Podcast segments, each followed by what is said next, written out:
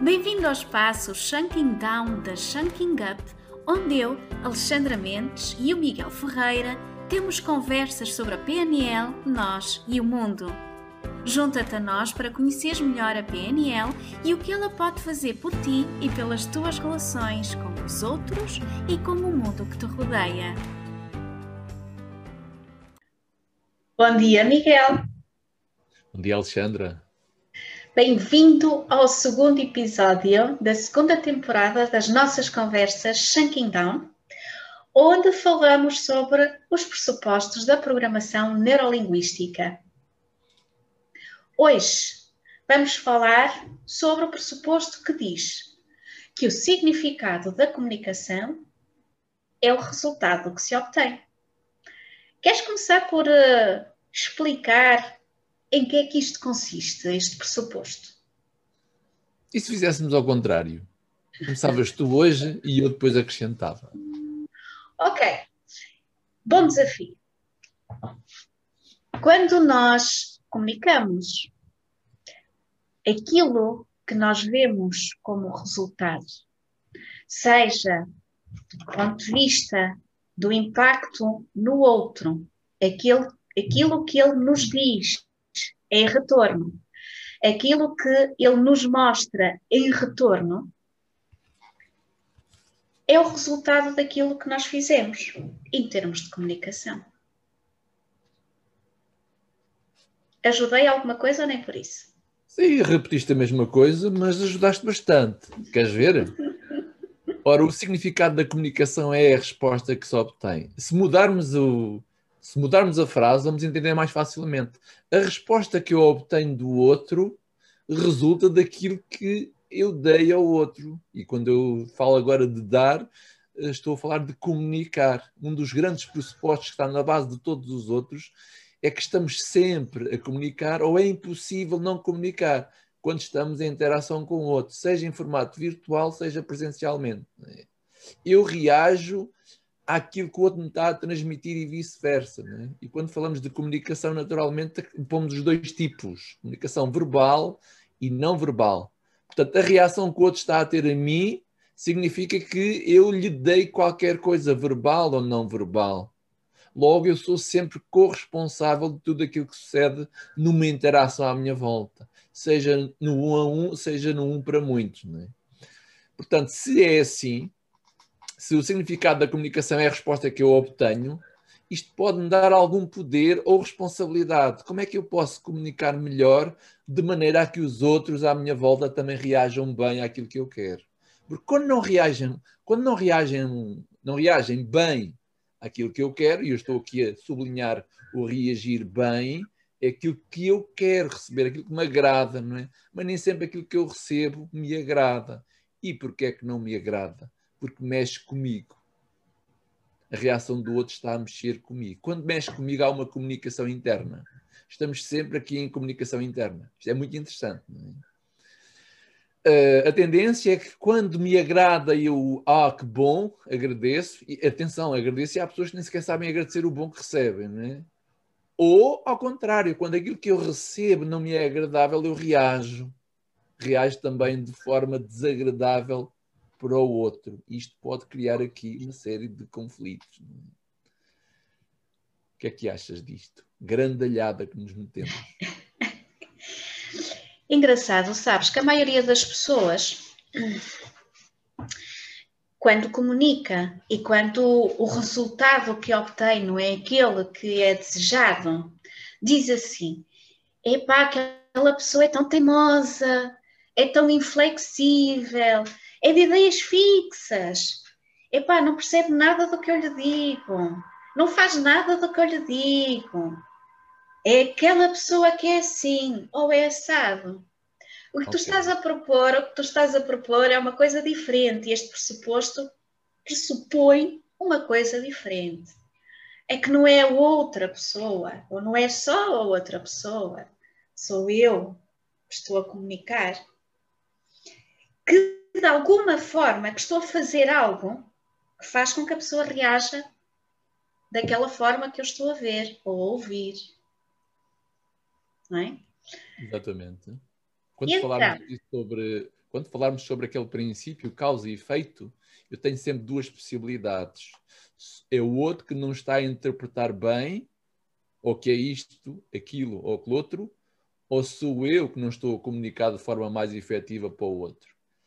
Comunicar ou a reagir, porque aqui o comunicar também posso, posso encarar como o outro está alterado, o outro está a reagir de forma mais efusiva e eu, calma, não reajas agora. Respeita o estado emocional dele, não é?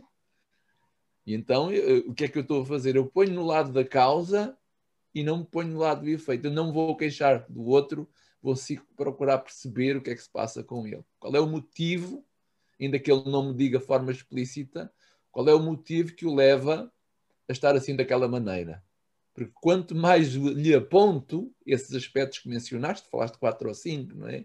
É isto, é rígido, é inflexível, é teimoso, não é? Como é que é possível eu interpretar isto no outro se não vi já isso em mim próprio? Alguém já disse a mim próprio. Que é que isto significa? Muitas vezes, naturalmente, aquilo que vimos no outro também é aquilo que vimos em nós. E parece que tendemos a rejeitar nos outros aquilo que de alguma forma também trazemos em nós.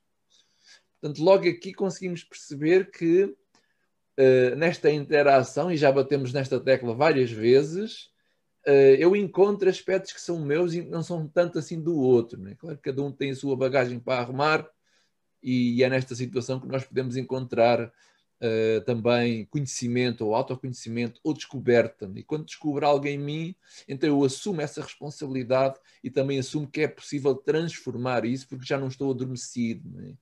O caminho pode ser este: despertar para uma nova reação ou uma nova ação perante a realidade. Não, é? não quero mudar os outros à minha volta, quero sim reajustar-me para que consiga também uh, comunicar melhor, interagir e até ajudar o outro.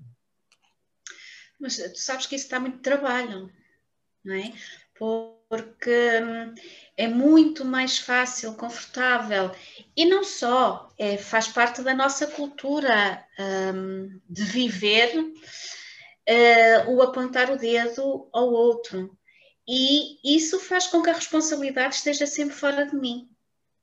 Eh, porque o outro é que tem que se ajustar a mim. E isto, eu acredito que, este, que a não compreensão deste pressuposto é dos fatores que mais leva a conflitos, por exemplo, num casal, num relacionamento, numa amizade, ou até numa relação de uh, trabalho entre colegas ou entre uh, hierarquia e líder e subordinados que é o outro é que tem que se adaptar, o, o outro é que é assim e eu estou a fazer o melhor e afinal de contas não estou. Não é?